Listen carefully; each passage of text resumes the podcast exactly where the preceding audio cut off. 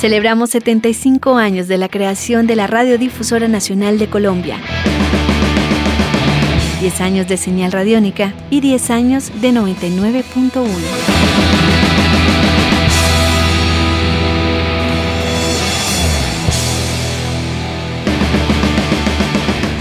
Promocionar artistas y canciones o imponer nuevos ritmos son algunas de las características de la radio que se conoce.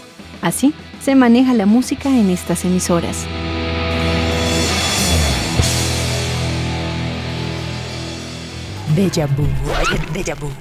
Por categorías. Juan Manuel Correal, Papuchis. Realizador 88.9. Había una categoría de canciones poderosas estaban muy fuertes y tenían que rotar muy duro y sonar varias veces seguidas en dos horas o tres. Había otras que eran más suaves, había otras que ya iban saliendo y había otras que eran una categoría que pertenecían a una categoría que nosotros le decíamos recurrentes, que son canciones que sonaron muy fuerte y fueron un, taponazo en la radio. Entonces, siempre que suenen, pues van a, van a ser un éxito. Entonces eh, se repartía la música en categorías y de esa manera pues trataba de equilibrarse lo nuevo de lo viejo y de lo que está todavía en el ambiente.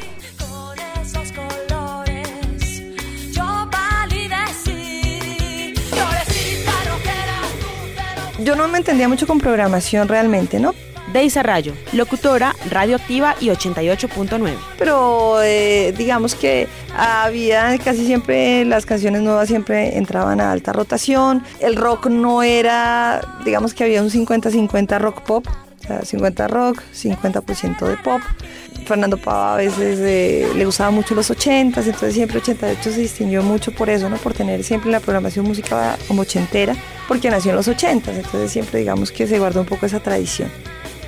Fernando Pava, director 88.9. Eso fue el comienzo de lo que yo hice. Luego vinieron pues la época de los computadores que nos permitía repetir una canción en, en, época que calculábamos no estaba el mismo oyente escuchando. Si una canción suena a las 8 de la mañana puede volver a sonar a las 11 de la mañana sin que ese mismo oyente esté escuchando. Y entendimos un poco esa rotación que es como un selector, que son programas ya avanzados de programación musical. Al principio lo hacíamos con, con lápiz. Decíamos esta canción va a las 8 de la mañana y hacíamos como un horario de, un horario de cuaderno y, lo ponía, y poníamos la, la, la canción manualmente, que es un método que todavía podría funcionar. Pero luego con los computadores y con todos estos sistemas, pues se inventaron un mundo de programas y plataformas y software que manejan todas las canciones y le dicen a uno cuánto tiene el intro de cada canción. Y pues para toda esta edición nueva, pues ahí se ha evolucionado mucho.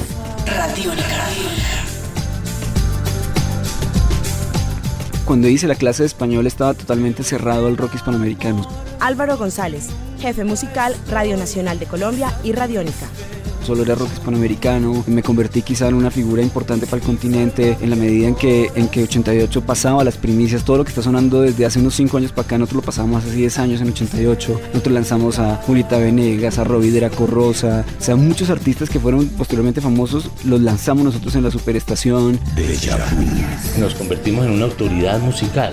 Fernando Pava, director 88.9. Y ya siendo autoridad musical podíamos proponer bandas como Compañía Ilimitada o, traer a Soda Stereo. Nosotros metimos a Soda Stereo en Colombia en el 84 y los presentamos junto a, junto a Compañía Ilimitada.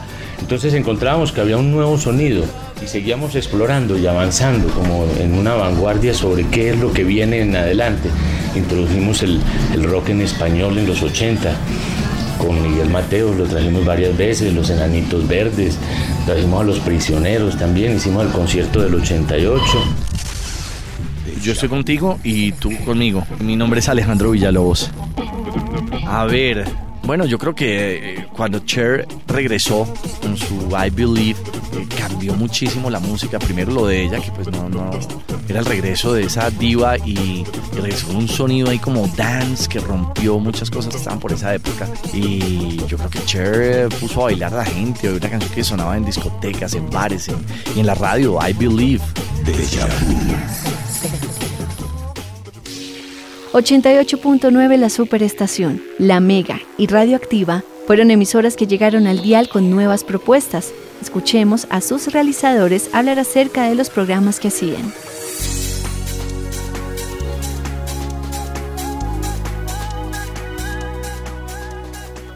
Estaba el Expreso del Rock. Deisa Rayo, locutora, radioactiva y 88.9. Que pues era como uno de los programas insignes. Estaba la clase de español, donde estaba el director de Radiónica, creo que es ahorita Alvarito González. Hacía clase de español todos los lunes en esa época. El Expreso del Rock era los domingos, después de las 8 de la noche. Nunca se sabía cuándo se acababa. Eh, además de eso, pues estaba el... Eh, había el conteo, el, el jefe hacía recordando, Fernando Pava con Recordando, el programa de fin de semana que se llamaba en esa época, ya no me acuerdo, El Baño, lo hacía Papuchis, Carolina le saca. Eh, bueno, digamos que esa era como la estructura, el zoológico, el metro y bueno, ya los demás. Esa época tal vez estaba la música como de Proyecto 1 y los ilegales, ese como merengue hip hop de esa época era como fuerte en los jóvenes, para hablarlo pues como popularmente.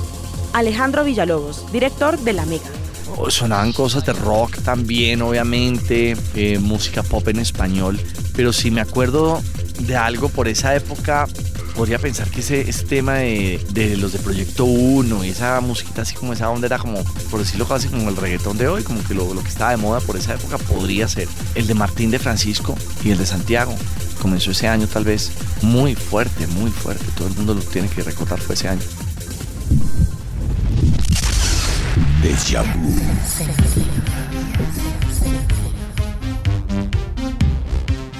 Fernando Pava, director 88.9. Empezamos a hacer un solo programa en la tarde con Carlos Alberto Cadavid y luego metimos a Alejandro Villalobos en la tarde para los muchachos cuando llegaban del colegio. Entonces ahí había un grupo estudiantil importante y ese nicho lo cogimos nosotros también y nos escuchaban las universidades y estuvimos muy muy de moda, creo que los récords de rating de, de 88.9 en los 80s no se han vuelto a repetir ni siquiera con Tropicana ni con los fenómenos como la Mega o las 40 en el 87 comenzamos el Zoológico de la Mañana, que era un programa mejorado de la versión gringa, pero pues obviamente aquí tenemos la malicia latina y la inmediatez y el espíritu de los latinos. Entonces eh, hicimos muchas cosas en, la calle, con la móvil, nos metíamos a los, a los buses de los colegios y empezamos a invadir a, los centros comerciales, hacíamos eventos, hacíamos breakdance un mundo de cosas que, hicimos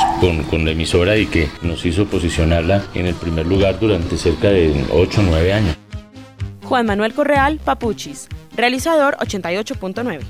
Las temáticas eran las de siempre, era qué hacen los jóvenes por la noche, a dónde van, a dónde vienen, eh, cómo se visten, qué hablan, qué oyen.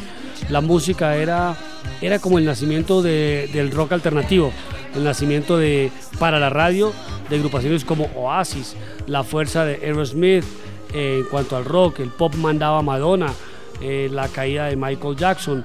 Eh, bueno, y, la, aparición o el cambio del rock en español al pop en español.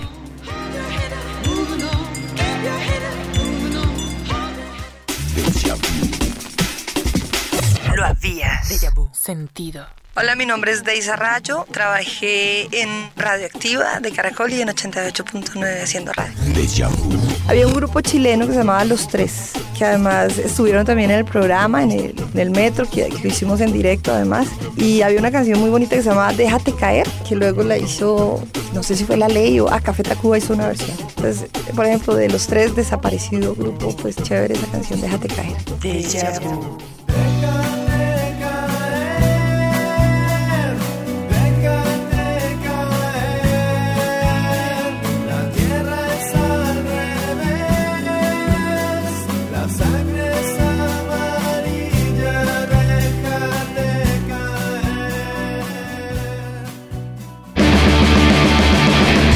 Celebramos 75 años de la creación de la Radiodifusora Nacional de Colombia, 10 años de señal radiónica y 10 años de 99.1.